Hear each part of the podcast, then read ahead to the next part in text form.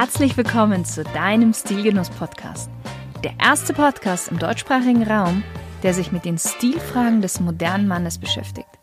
Aber auch darüber hinausgeht und nachfragt, was ist denn eigentlich purer Genuss und ein erfüllender Lifestyle für den Mann von heute? Und das Ganze von Frau zu Mann. Viel Spaß mit der heutigen Folge.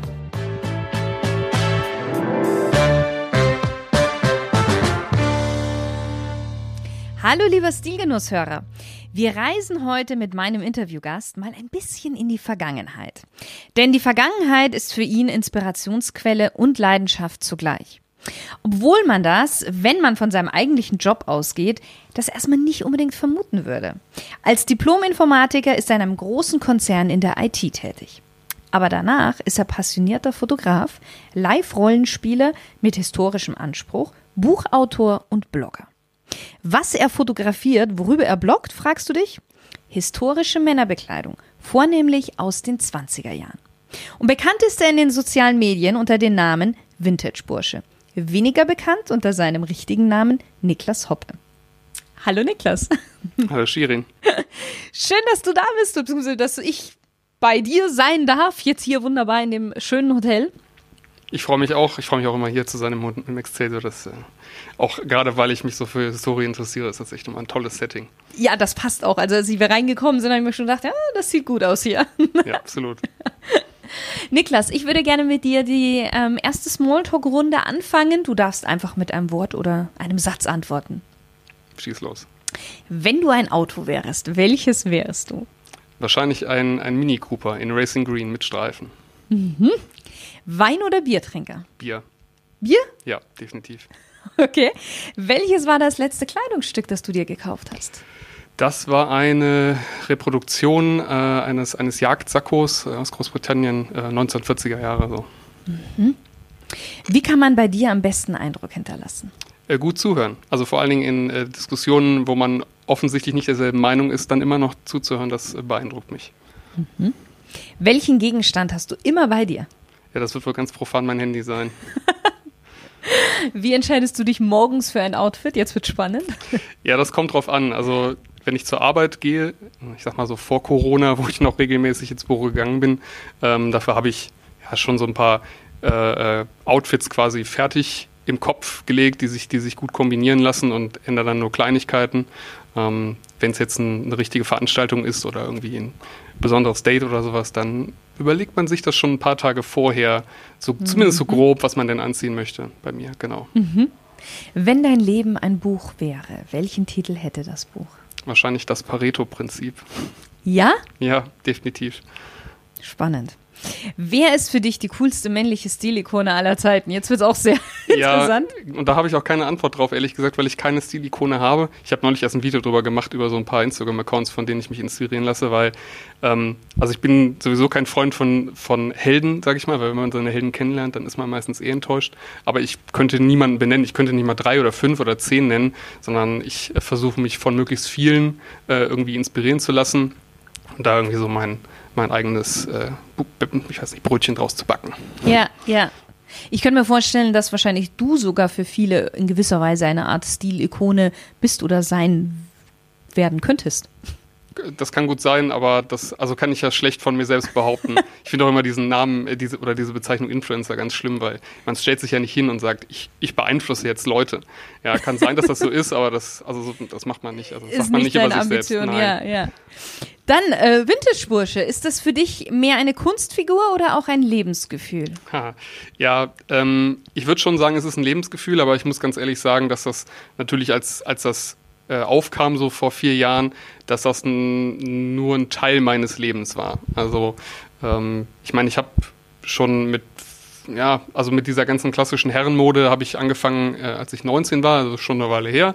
Ähm, aber das war erstmal ein ganz, ganz kleiner Teil meines Lebens und das ist immer größer geworden, immer größer geworden. Und ja, vor vier Jahren, als ich mit diesem, mit dem Thema Vintage-Bursche angefangen habe, äh, hat sich das etwas beschleunigt, aber es, also es gibt immer noch, weil du ja auch schon gesagt hast, ich bin Informatiker, es gibt immer noch ja, Sachen, die zumindest in dieses in dieses Konzept, wie andere sich das vorstellen, dieses Projekt Vintage gar nicht reinpassen eigentlich.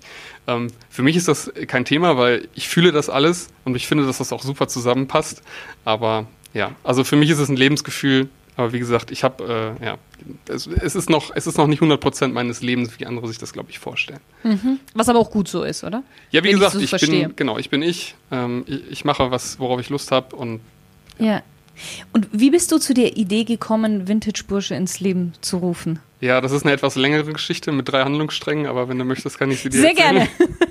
ähm, also, das fing erst, also der erste Handlungsstrang fängt an, als ich 15 geworden bin ungefähr. Ich war vorher schon so so Rollenspieler. In, in, Deutschland hat man damals sehr gerne das Schwarze Auge gespielt, das ist so ein Pen-and-Paper-Rollenspiel. Mhm. Also sprich, man spielt das in einer Runde am Tisch und hat, hat so einen Zettel vor sich liegen. Ähm, genau, und äh, mit 15 habe ich angefangen, Live-Rollenspiel zu machen. Das heißt, man macht immer noch dasselbe quasi, aber nicht mehr zu Hause mit einem Zettel und einem Stift, sondern man zieht sich die Klamotten an, nimmt ein Gummischwert oder so und läuft dann durch den Wald und versucht das so ein bisschen zu verkörpern. Ähm, damals war auch der Herr der Ringe äh, total, ja. total in. Also ich ähm, bin auch großer Legolas-Fan und mein, meine, meine erste Live-Rollenspielrolle war letztendlich auch so sowas Legolas-eskes. Mhm. Ähm, genau, aber das war halt das, ja, wie gesagt, da war ich 15 und Damals gab es nicht, äh, gab's noch nicht überall die entsprechenden Klamotten zu kaufen, ähm, sondern man musste entweder jemanden kennen, der es machen kann, oder man muss es selber machen. Und äh, ich habe es selber gemacht. Mein Hund hat sich natürlich gefreut, mir zeigen zu dürfen, wie die Nähmaschine funktioniert. Aber so hat das halt angefangen, dass ich überhaupt irgendwie Dinge für mich nähe. Genau. Ähm, dieses ganze Live-Rollenspiel-Ding hat sich dann auch noch in so eine historische Ecke entwickelt, weil die LARP-Szene in Deutschland äh, generell sehr groß geworden ist mittlerweile und äh, sehr, es sehr unterschiedliche Varianten von Live-Rollenspiel gibt. Also es gibt, mit, gibt nicht mehr nur dieses Fantasy-Ding aller Herr der Ringe, sondern ja, es gibt auch, es gibt theoretisch, wenn es Romane darüber gibt, dann gibt es auch LARP dazu, also Live-Rollenspiel, also Mad Max, äh, 20er Jahre egal. Alles. Und mhm. äh, genau, wo, wo sich das bei mir damals dann hin entwickelt hat, das war ähm, relativ historische mittelalterliche Darstellung. Also ich habe auch immer noch meine Ritterrüstung zu Hause, 14. Jahrhundert, habe mich da halt mit historischer Recherche auseinandergesetzt. Es, äh, auseinandergesetzt. es gibt eine ganz tolle Suchmaschine im Internet, die heißt Effigies and Brasses. Da kann man tatsächlich Grabplatten aus Europa ergoogeln oder ersuchen, äh, wenn man halt den, ne, den, den Zeitraum einschränkt ja. und sagt, ja, ich will jetzt Kleriker sehen oder ich will dann irgendwie die Adligen sehen. Und die Adligen haben sich natürlich hauptsächlich in ihrer Rüstung bestatten lassen. Und da kann man so ein bisschen gucken, äh, was super interessant ist, wie sich zum Beispiel die Rüstungstechnik in äh, Zentraleuropa so über die Jahrhunderte entwickelt hat. Mhm. Genau, ich bin dann so im 14. Jahrhundert hängen geblieben, beim Transitional Armor, also äh, ja in so einer Übergangsphase von ähm, reinem Kettenhemd zu Plattenrüstungen. Da hat man dann immer besser schmieden können und so. Und dann, ja, auf jeden Fall, sowas habe ich halt zu Hause und habe diese historische Recherche mal durchgemacht, habe auch später mal so einen Textilfund aus Norwegen nachgenäht. So, das ist der erste Handlungsstrang. Nähen und Live-Rollenspiel und sowas, genau. Und äh, dann kam der zweite Handlungsstrang mit 19 dazu. Ich bin, äh, ja, ich bin Informatiker, also ich habe ähm, mit, mit 19 angefangen, in Aachen Informatik zu studieren. Mhm. Glücklicherweise noch auf Diplom. Mhm, ähm, mhm. Und bin bei einer Burschenschaft aktiv geworden. Und äh, auch aufs Haus gezogen so. Und die, äh, diese Burschenschaft ist 1876 gegründet worden. Das Haus ist in den 20ern errichtet worden. Und ähm, ich war ab da dazu verpflichtet, zu offiziellen Veranstaltungen einen Anzug zu tragen. Aha. Und weil ich eben diesen Hintergrund äh, mit der historischen Recherche und so hatte, dachte ich mir irgendwann, wenn du das jetzt schon machen musst, dann machst du es richtig. und habe mich mit der Histori Historie der klassischen Herrenmode auseinandergesetzt. Und da bin ich dann so in den 20ern, in den frühen 20ern muss man sagen, äh, die späten sind schon wieder nicht so mehr, nicht so mein Ding, ähm, hängen geblieben. Auch so ein bisschen in, vielleicht noch in der Zeit davor, edwardianisches Zeitalter, das ist auch sehr interessant, so von den Schnitten, hat auch, also ist auch noch sehr nah dran an den frühen 20ern weil ich das erstens sehr ästhetisch finde und zweitens, weil mir das zu meinem schlanken Körpertyp ganz gut passt. Ja. Und äh, ja, versuche mich da so ein bisschen oder habe versucht, mich da so ein bisschen einzukleiden. Genau, und das dritte Thema war dann. Äh, Entschuldigung, ganz ja, kurz, klar. eine Frage habe ich mir schnell. Wie kam das denn dann an, als du dann bei der Burschenschaft das erste Mal dann quasi dann in so einem Anzug gekommen bist? Ja, das war, das war ein schleichender Prozess, sage ich mal. Also ich ah, meine, ich okay. habe am Anfang, also mein, mein erster, meine erste offizielle Veranstaltung ähm, auf dem Verbindungshaus habe ich mit dem alten, viel zu viel zu großen Zweireiher meines Opas bestritten das wirklich, also das, ich habe auch noch ein Foto davon, das äh, habe ich auch schon mal auf Vorträgen gezeigt. Das sieht wirklich schlimm aus.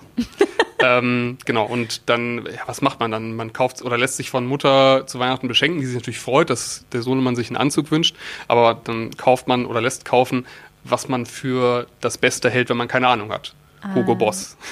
Oh, das heißt, ich okay, ja gut, zwei, das ist ein bisschen entfernt von frühen 20ern. Ja, definitiv. Ich habe dann zwei Hugo Boss Anzüge von meiner Mutter bekommen, äh, die aber auch viel zu groß waren und die rückblickend auch nicht keine besonders gute Wahl waren.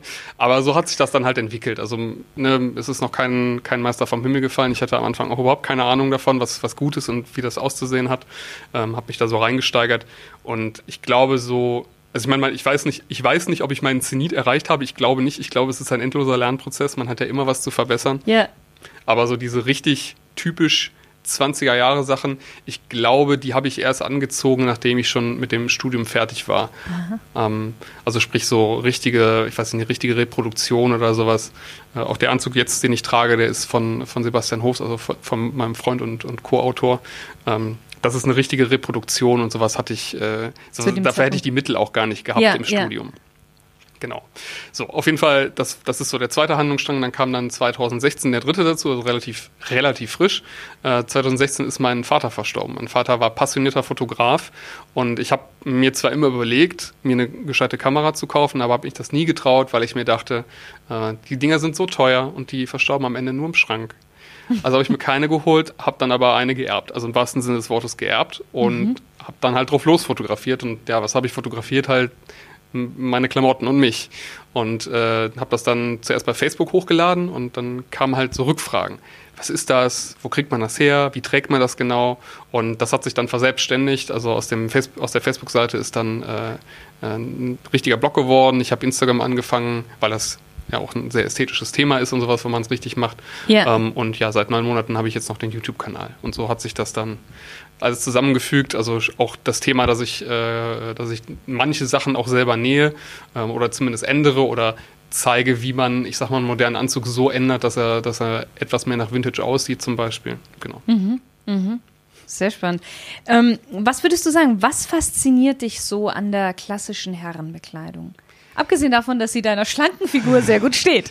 Ja, aber auch nur, nur bestimmte Dekaden, würde ich sagen. Also in, ich weiß nicht, äh, im Boxy-Look oder so, der, der 50er sehe ich, glaube ich, auch komisch aus, weil ich eben so schlank bin und wenn ich so einen gerade geschnittenen Anzug tragen würde, würde man dann sehen, dass das aussieht wie so eine, wie so eine Zeltplan über einer ja. einzelnen Stange oder sowas. ähm, also was ich interessant finde, ist, ähm, die klassische Herrenmode ist ja, äh, also vor allen Dingen so, wie wir sie jetzt kennen, gibt es ja schon, schon relativ lange, sage ich mal. Also den Anzug an sich gibt es schon relativ mhm. lange. Und es ist schon sehr viel ausprobiert worden. Und ähm, es gibt eigentlich im, im Rahmen der klassischen Herrenmode für jeden Geschmackstypen und für jeden Körpertypen das richtige, die richtige Lösung fürs Problem. Und ähm, ich bin fest davon überzeugt, dass man das Rad nicht neu erfinden muss und sich einfach nur in den letzten 100 oder 120 Jahren mal umgucken sollte, um herauszufinden, a, dieser Anzugsstil gefällt mir gut und passt zu mir. Ähm, und wenn man mal ehrlich ist, in einem gut sitzenden Anzug sieht jeder Mann gut aus. Das stimmt. Das stimmt. Das, das ist das Faszinierende an der klassischen Herrenmode. Ja. Ich habe ähm, bei der Einleitung gesagt, dass du vornehmlich dich in den 20er Jahren ähm, kleidest. Du hast jetzt auch gesagt, mehr die frühen 20er Jahre. Warum gerade die, die frühen 20er Jahre? Also jetzt im Vergleich zu den späten 20ern vor allem. Oder ja. grundsätzlich, nee. Aber das ja. kannst, kannst du auch gerne drauf eingehen. genau, ja, das liegt einfach an den, an den Silhouetten oder an der idealen Silhouette der, der frühen 20er. Das ist nämlich ja, so, eine, so eine langgestreckte Sanduhr am Torso. Mhm. Ähm, alles relativ schmal und ich bin ja selber relativ schmal. Ähm, das war zumindest, ist zumindest die modische Vorstellung gewesen. Natürlich gab es auch damals schon jeden, jeden Körpertyp und nicht jeder hat das getragen, was hochmodisch war, aber hochmodisch war zu der Zeit eben so alles relativ schlank, äh, langgestreckte Sanduhr. Ähm, das gefällt mir selber sehr gut. Auch nicht so stark gepolsterte Schultern zum Beispiel. Heutzutage wird das, also sieht mancher das als ein bisschen feminin an, weil, weil es eben ähm, ja auch so ein, eine feminine Silhouette ist, diese Sanduhr. Ja. Ähm, Im Gegensatz zum Beispiel zu der V-Silhouette, die dann in Richtig. den späten 20ern mhm. und 30ern aufkam, die auch heutzutage, wenn man sich anguckt, wie viele Jungs mittlerweile pumpen gehen, äh, sag ich mal sehr, auch, die, ja, die wollen diese V-Silhouette mhm. haben, weil die sehr maskulin aussieht. Ähm, also mal abgesehen davon, dass äh, ich mir da irgendwie äh, erstens die Masse und zweitens die Selbstdisziplin fehlt, mich da irgendwie so zu stellen, ist, das, ist das einfach nicht mein Ding, sondern ich habe halt für mich festgestellt, ich mag dieses schlanke, langgezogene, vielleicht auch leicht feminine, habe ich auch kein Problem mit. Ähm, genau, habe ich für mich halt entdeckt und äh, selbst wenn ich jetzt keine, ich sag mal, Re Reproduktion trage oder sowas, es gibt ja, man kann ja auch heutzutage Anzüge kaufen, die sich eher an sowas orientieren, an so einer schlanken Silhouette, mhm. ohne krasse Schul äh, Schulterpolster und so weiter. Ja, weil ich glaube, das steht mir am besten. Ja. Ich gefalle mir da auf jeden Fall drin. Geht diese Faszination bei dir auch über die Kleidung hinaus? Also eben zum Beispiel Möbel, Autos etc.? Äh, ich bin tatsächlich kein passionierter Autofahrer. Also ich habe einen Wagen, ist aber ein totaler lang, total langweiliger Vernunftkauf gewesen. Also kein Mini Cooper in Racing Green, das wäre schön, aber also, aber dafür fehlt mir dann auch der Wille, das so ein Ding wirklich zu kaufen. Ähm, genau. Bei Möbeln tatsächlich auch, ja. Also ich, also generell bin ich äh, großer Art Nouveau-Fan. Also ich habe viel Art Nouveau bei mir im Zimmer hängen. Also jetzt keine, natürlich nichts, äh, nee, keine Original oder sowas, aber mhm. ähm, genau, auf jeden Fall Bilder aus der Ecke, weil, weil mir das sehr zusagt. Äh, ich habe so das eine oder andere Gründerzeit Möbelstück zu Hause und das wird jetzt weil wir Ende des Jahres umziehen, äh, nochmal ein bisschen schlimmer, sage ich mal, weil ich dann, äh, weil es dann Eigentum ist und weil ich dann, und dann auch Platz hast. Ja, ja, so viel mehr Platz habe ich gar nicht, aber ich mache dann auf jeden Fall eine Wand dunkelgrün, weil ich das, weil das auch voll mein Ding ist, so so eine Höhle draus zu machen und dann diesen dunkelbraunen, äh, dunkelgrünen Kontrast äh, ja. zu haben zwischen Wand und Möbeln und so, finde ich großartig. Dann vor allen Dingen auf so einer dunkelgrünen Wand kommt man auch äh, so goldgerahmte Bilder viel, viel ja, mehr zur ja, Geltung. Ja, ja. Ähm, genau, also da werde ich mich auf Das heißt, da wird es auch zukünftig ein paar schöne Bilder geben.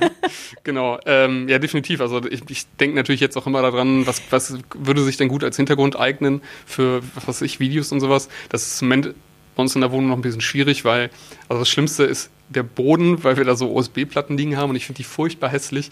Und deswegen kommt in die neue Wohnung jetzt natürlich auch nur, äh, kommen da nur so große Eichendielen rein. Aber gut. Ähm, genau, also auf jeden Fall ästhetisch, ja, bin ich total da hängen geblieben. Ähm, vielleicht auch noch ein bisschen so, ein Teil der Mentalität, dass man, ähm, also man muss ja auch dazu sagen, dass, dass damals das Thema Maßanzug, also Vollmaßanzug, mhm. nicht diese Fernost-Maßkonfektion, die man heute so überall als Maßanzug beworben sieht, sondern so ein richtiger Vollmaßanzug, dass das normal war, also dass es üblich war, dass, ein, dass, äh, dass die Herren der Schöpfung sich zum, zum Maßschneider be mhm. bewegen ähm, und dafür aber auch vielleicht jetzt nicht die Riesengarderobe haben, sondern halt, dass man quasi nur Lieblingsstücke hat. So ein, auch so ein, ein Hauch von Minimalismus. Das gefällt mir auch sehr und auch die Tatsache, Tatsache dass man eher was gut gepflegt und repariert hat, als dass man ständig neu kauft äh, und wegwirft. Ja, ja. Aber ich glaube, das war's dann auch. Okay. Mm, was meinst du, warum gefallen immer mehr Menschen wieder diese Dinge aus der Vergangenheit? Beziehungsweise, wir haben ja auch gerade vorher darüber gesprochen gehabt, über ähm, die ganzen Serien, Peaky Blinders, ähm, so, wie ist das eine? Mit, Babylon Berlin. Danke. Babylon Berlin. Downton Abbey, es gibt. Genau, genau, Downton Abbey. Diese ganzen. Was meinst du, woran liegt das, dass das jetzt so wieder in ist, in Anführungszeichen? Also, einerseits wird äh, oder ist Nachhaltigkeit, ne, so wie ich es gerade beschrieben habe, mit dem, mit dem Reparieren und, und Pflegen. Ähm, das ist eine, ist eine nachhaltige äh, Herangehensweise an Kleidung. Ja. Das wird glücklicherweise äh, gerade wieder sehr beliebt. Mhm. Ähm, das ist ein Teil davon. Ähm, ich, wenn ich ganz ehrlich bin, ich, ich habe so das Gefühl, gerade so in meiner Generation, äh, wir sind ja mit, äh, mit Harry Potter groß geworden. Wenn man mal ganz ehrlich äh, zu sich ist, Harry Potter hat auch schon echt einen sehr krassen Vintage britischen Stil so. Ja, richtig. Ähm, das, das turnt, glaube ich, viele, sehr viele an. Natürlich dann auch das, was man jetzt so in der Popkultur sieht, Peaky Blinders, Downton Abbey, Babylon Berlin und so weiter. Das ist auch sehr attraktiv. Äh, es gibt ja unzählige weitere Serien, also generell auch dieses Phänomen von Hochprodu also ja, hochqualitativ produzierten Serien auf Netflix und so. Ja. Ähm, The Alienist mit, mit Daniel Brühl und so weiter gibt es ja tausend Beispiele. Das, das spielt sicherlich eine Rolle. Man muss aber auch dazu sagen, ähm, einerseits vielleicht auch, also natürlich auch mit, äh, ähm, ist da was Wahres dran, aber man, man versucht gerade so Parallelen zu erkennen zu genau dieser Zeit, also die politische, gesellschaftliche Situation aktuell zu den, zu den 20er, 30er Jahren. Da gibt es auf jeden Fall Parallelen. Ähm, aber ich glaube, ein, ein, wahrscheinlich der Hauptgrund ist, dass man Vergangenheit einfach sehr, sehr gerne verklärt. Denn ich habe gerade schon gesagt, also ästhetisch oder so dieser Nachhaltigkeitsaspekt, das gefällt mir äh, so aus der Zeit sehr gut. Ähm, ich möchte aber um Gottes Willen nicht in den 20ern leben. Gar nicht. Gesellschaftlich überhaupt nicht. Ähm, also, nee, muss, muss, muss echt nicht sein. Ähm, deswegen, ich glaube, es ist ein großer Faktor, dass man da durch so eine rosarote Brille guckt und denkt so, oh, damals, das war toll, ja, damals war ganz, ganz wenig toll. Ja, äh, ja. Oder toller als heute. Deswegen. Ja. Ich finde, ähm, kennst du bestimmt den Film Midnight in Paris von ähm, Woody Allen? Ja. Genau, und da reist er ja in die 20er Jahre und lernt doch da das Mädchen kennen, die Muse von Pablo Picasso. Und dann reisen die zwei doch irgendwie aus Versehen oder so dann in die äh, Belle Epoque. Ja. Und dann sagt sie, sagt, das waren die goldenen Jahre. Und er sagt ja das über die 20er. Und dann sagt er, wie kannst du das? Deine Zeit ist es ja. Und es ist Ja. eben, eben, man denkt immer so, die Vergangenheit war doch eigentlich äh, besser. ja. Ja. Ja, ich weiß auch nicht, woher das kommt. Ähm, es gibt so eine tolle Seite im Internet, glaube ich, äh, Our World in Data, wo man mal so Entwicklungen sieht. Man, man, man hat immer das Gefühl, das liegt natürlich auch an den Nachrichten, dass es uns so schlecht geht, es ist alles so. Uns geht es so gut wie noch nie. Der ganzen Welt geht es so gut Ja. wie noch nie. Äh, wir nörgeln auf sehr, sehr hohem Niveau. Außer vielleicht beim Klimawandel. Da nörgeln wir noch nicht hoch genug, aber genau. Aber ansonsten, das, das ist richtig, ja, ja. Wenn man jetzt mal so von verschiedenen Stilrichtungen ausgeht, dann ist ja deiner ein sehr eigener. Mm, Was ist denn so deine Definition von Stil grundsätzlich? Wie würdest du Stil? Ja, Erklären. für mich ist Stil ein roter Faden. Also äh, ist ja fast egal, ob man jetzt vom Mal, vom Fahr- oder vom Kleidungsstil redet. Stil ist für mich ein roter Faden, ein Konzept, ähm, eine, eine Handlungsmaxime, nach der man, äh, nach der man Dinge tut. Das muss nicht mal bewusst sein, das kann auch unbewusst sein, aber es ist auf jeden, also es sorgt auf jeden Fall dafür, dass man, dass man so einen Wiedererkennungswert hat, ne? weil man, weil sich so, ein- wie gesagt, so ein roter Faden einfach durch die Kleidung zieht, durch, äh, durch die Dinge, die man so tut. Und ähm, der muss ja, also Stil an sich, also so oder so ein roter Faden, der muss ja an sich nicht, nicht mal schön sein.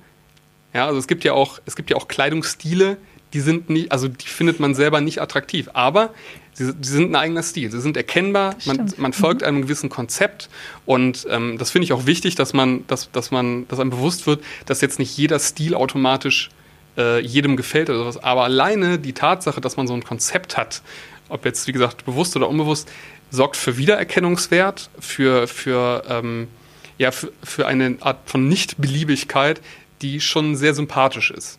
In deinen Augen ist das auch wichtig in unserer heutigen Zeit, das zu haben? Das kommt darauf an, ob man in der grauen Masse verschwinden möchte. Dann ist Stil natürlich eher unpraktisch. Aber wenn man auffallen möchte, also jetzt nicht mal im Sinne von Hallo, hier bin ich, ich gebe mir Aufmerksamkeit, sondern einfach ähm, nicht mit dem Strom schwimmen möchte, dann ist Stil äh, sehr, sehr hilfreich.